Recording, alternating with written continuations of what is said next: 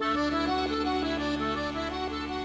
dia, ouvintes. Está começando o informativo da Emater, produzido pela Gerência de Comunicação da Emater do Rio Grande do Sul e apresentado por mim, Adriane Bertolli Rodrigues, com a técnica de Andréia Calistro.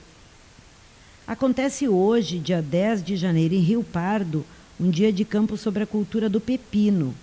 A atividade será no Parque de Exposições A Peles de Quadros, a partir das 14 horas, e visa apresentar os resultados do plantio realizado na propriedade dos agricultores Reinaldo e Danúbia Silveira e orientar os produtores para o cultivo da safrinha que ocorre no início do ano. O dia de campo é voltado para famílias beneficiadas pelo programa Fomento, para agricultores familiares que têm interesse em conhecer a atividade e para agricultores que irão fazer o plantio do pepino safrinha.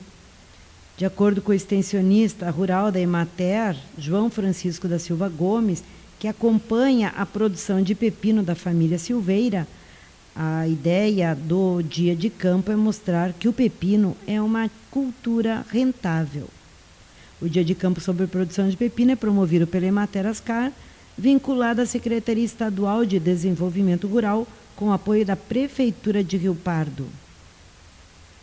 O Programa Estadual da Agroindústria Familiar, o PEAF, completou 11 anos de existência.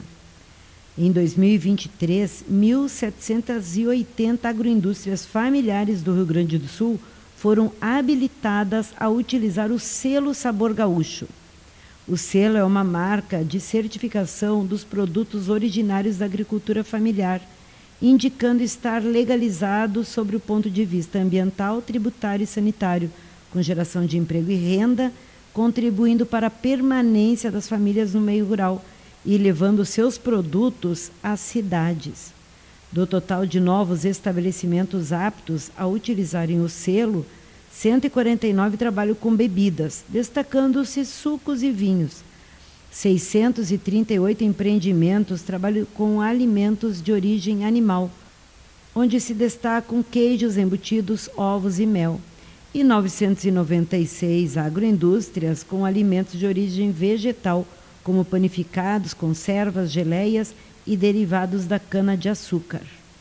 As agroindústrias integrantes do programa recebem assistência técnica para elaboração de projetos, linhas de crédito com juros mais baixos, ampliação da participação nos mercados institucionais, como nos programas de aquisição de alimentos, o PAA, e de alimentação escolar, o PNAE, bem como participação em cursos de capacitação, confecção de tabelas nutricionais, participação em feiras e eventos e comercialização dos produtos através do bloco do produtor.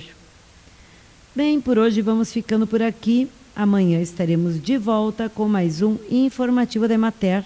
Até lá!